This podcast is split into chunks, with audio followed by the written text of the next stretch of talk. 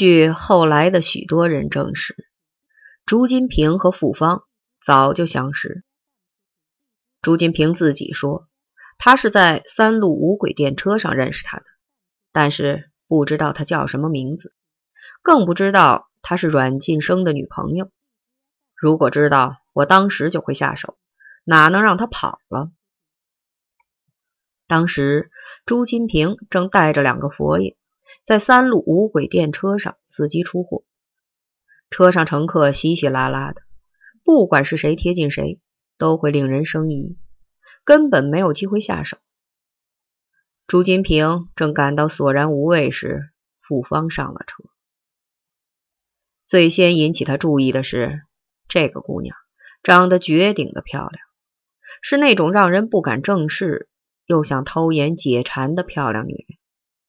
特别是她的肤色极白极细，脸颊和脖颈白的就像薄胎细瓷的器皿，晶莹剔透，极无瑕疵。他朝她笑了笑，姑娘也大方的回报以微笑。他又笑，人家不再搭理他，别转过脸去看着窗外。他无论如何也管不住自己的眼睛。毫不遮掩地盯着姑娘看，看那张好看的、精巧秀丽、薄胎细瓷的脸。姑娘偶一回头，发现了他的目光，不再闪避，也认真地回看他。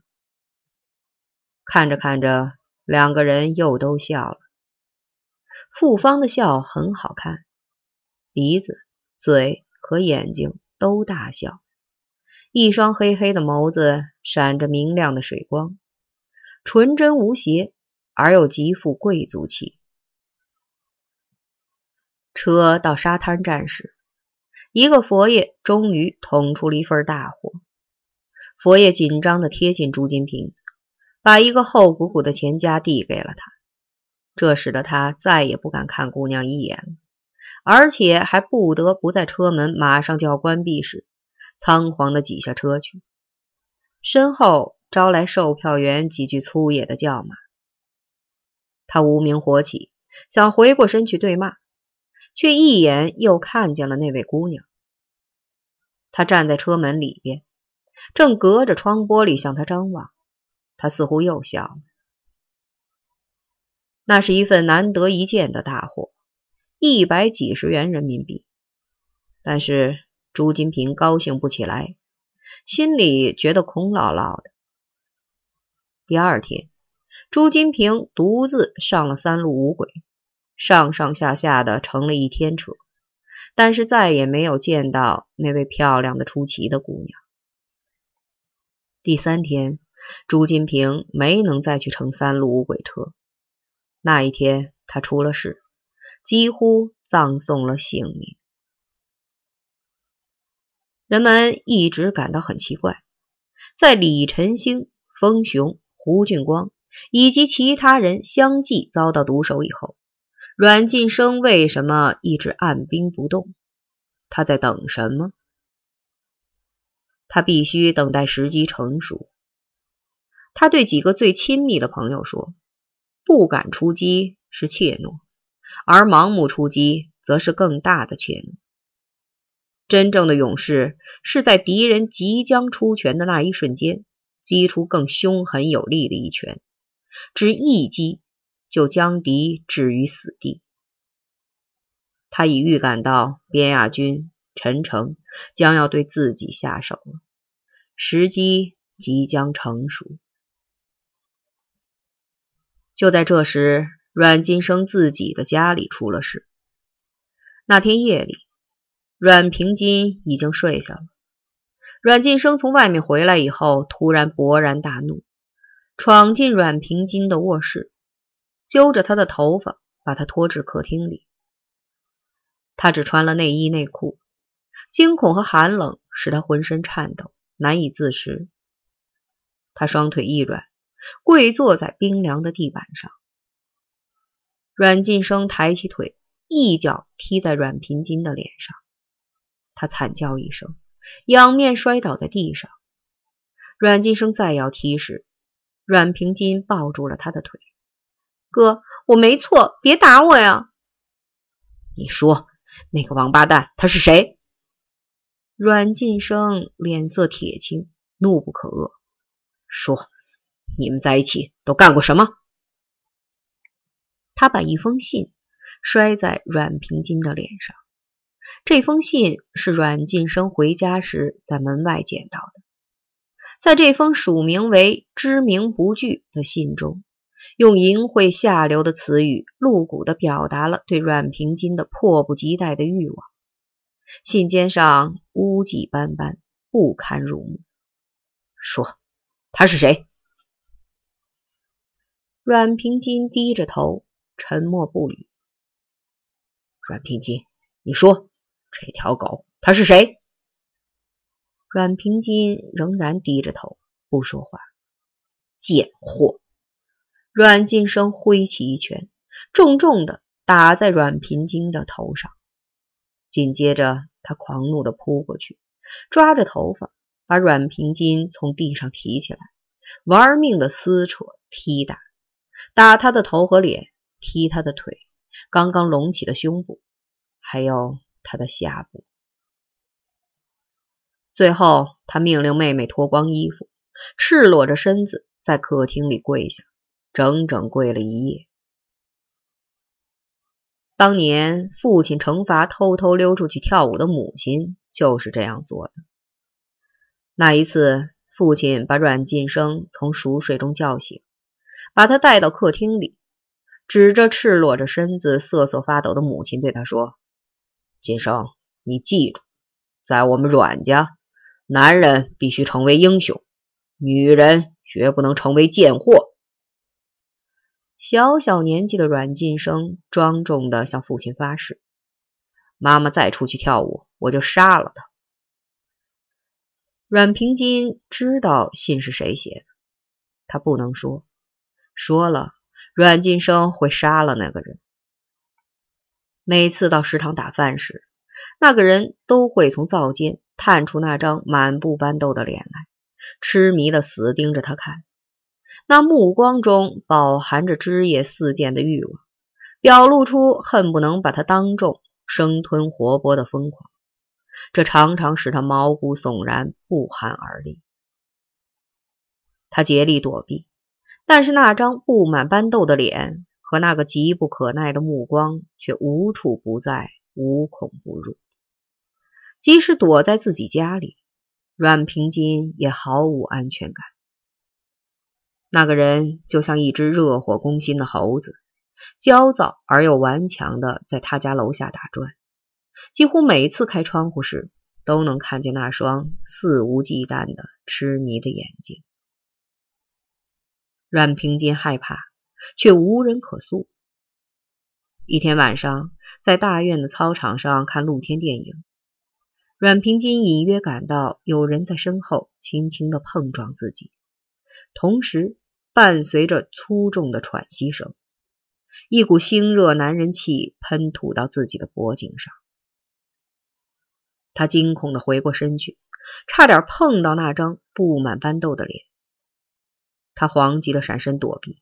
但是来不及了，喷射而来的液体溅到了他的手上。当天夜里，他发了高烧，三天三夜昏迷不醒。在迷乱中，他拼命喊叫哥哥的名字，要哥哥快点救他。在狂喊中，他发着狠的抓挠自己左手的手背，另一只手挖得鲜血淋漓，几无完肤。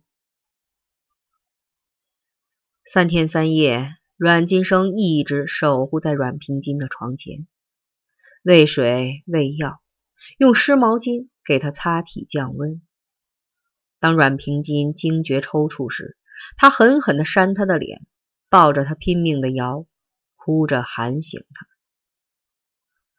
妈妈的一个同事曾经偷偷来看过他们一次，给了他们一点钱。那女人看到兄妹俩的惨况时，哭得差点昏过去。三天后，阮平金的烧退了，清醒过来，人瘦的像一只被压瘪的灯笼，只剩下青灰色的皮肤，裹着支棱八叉的骨头。阮晋生又开始逼问他：“是谁？他对你干了什么？”阮平金无力的闭上眼，什么也不肯说。阮晋生厌恶的离开了妹妹的病床。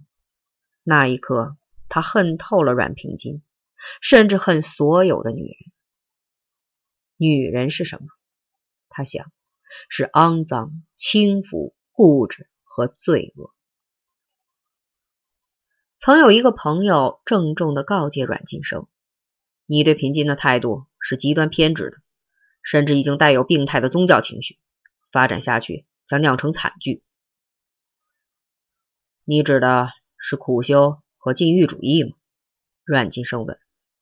不是处女膜崇拜，这是中世纪等级社会中流行的贵族病，或者说是由于等级观念所形成的一种性恐惧心理。它在本质上是自我剃度、恶性自缢后产生的性疯狂。阮晋生冷笑，请教病因，我为什么会患这种病？因为王朝的没落，朋友莫测高深的说。朋友劝阮晋生积极与女孩子们交往、谈恋爱，或者干脆不那么严肃的和哪个女人睡一觉。滥交是堕落，但他毕竟胜过性压抑一千倍。前者只是社会道德的脱轨，后者却是在遏制人性、扭曲灵魂。女人脏，阮晋生鄙夷地说。但是朋友们还是给他介绍了一个女朋友，那是西郊各大院中最漂亮、最无拘束的一个女孩，她的名字叫傅芳。因匿名求爱信而遭到野蛮殴打的第二天，阮平金把自己锁在卧室里，整整哭了一天。傍晚，阮晋生回了家，饭桌上摆着一锅新熬的米粥，一碟咸菜和几个馒头。这是阮平金为他准备的晚饭。阮平金仍然把自己锁在卧室里，他推门没有推开，从屋里隐隐传来几声哭泣。阮金生突然对妹妹产生了几分歉疚和怜悯，他叹了一口气。走出家门，他走到商店，想给妹妹买点吃的，但是兜里的钱不够。现在他们兄妹每月只有三十元钱的生活费，仅够维持一日三餐的伙食。斟酌再三，他后来买了两角钱的糖块，两角钱的肉末和一瓶廉价果酒。回到家，他剁了一颗白菜，笨拙的包了百十个饺子。饺子煮好以后，他去叫阮平金：“平金，出来吃饭吧！我给你买了糖，给你包了饺子，你最爱吃的猪肉白菜馅饺子。”阮平金走出卧室，哇的一声嚎啕大哭起来。吃饭的时候，阮晋生说：“明天我们要杀死边亚军。”边亚军，他是谁？为什么要杀死他？一条下贱的狗。这条狗平生最大的愿望就是啃食月亮，亵渎神明。谁是月亮？我们。这条狗正在玷污我们的血液和灵魂。它野蛮的撕碎男人的尊严，下流的舔食女孩们的贞洁，使我们蒙羞受辱。我们又是什么人？阮平金不解的问。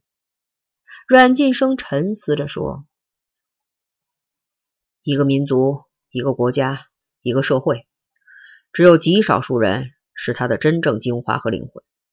这些人具有天赋的领导才能和领导权力。”同时，他们又本能的具有不断革命的欲望和为民族献身的高尚精神，因而他们是社会各等级中的最优秀者，是社会的希望、中间和精英。我们就是这样一批人。哥哥，你知道我平生最大的愿望是什么吗？我知道，你胸无大志，只想当一个儿科医生。也好，虽然平庸，但不乏善良。不，我最大的愿望是离开你们这些最优秀者和精英，做一个普普通通的人。阮平金，你低贱。阮晋生，你狂妄。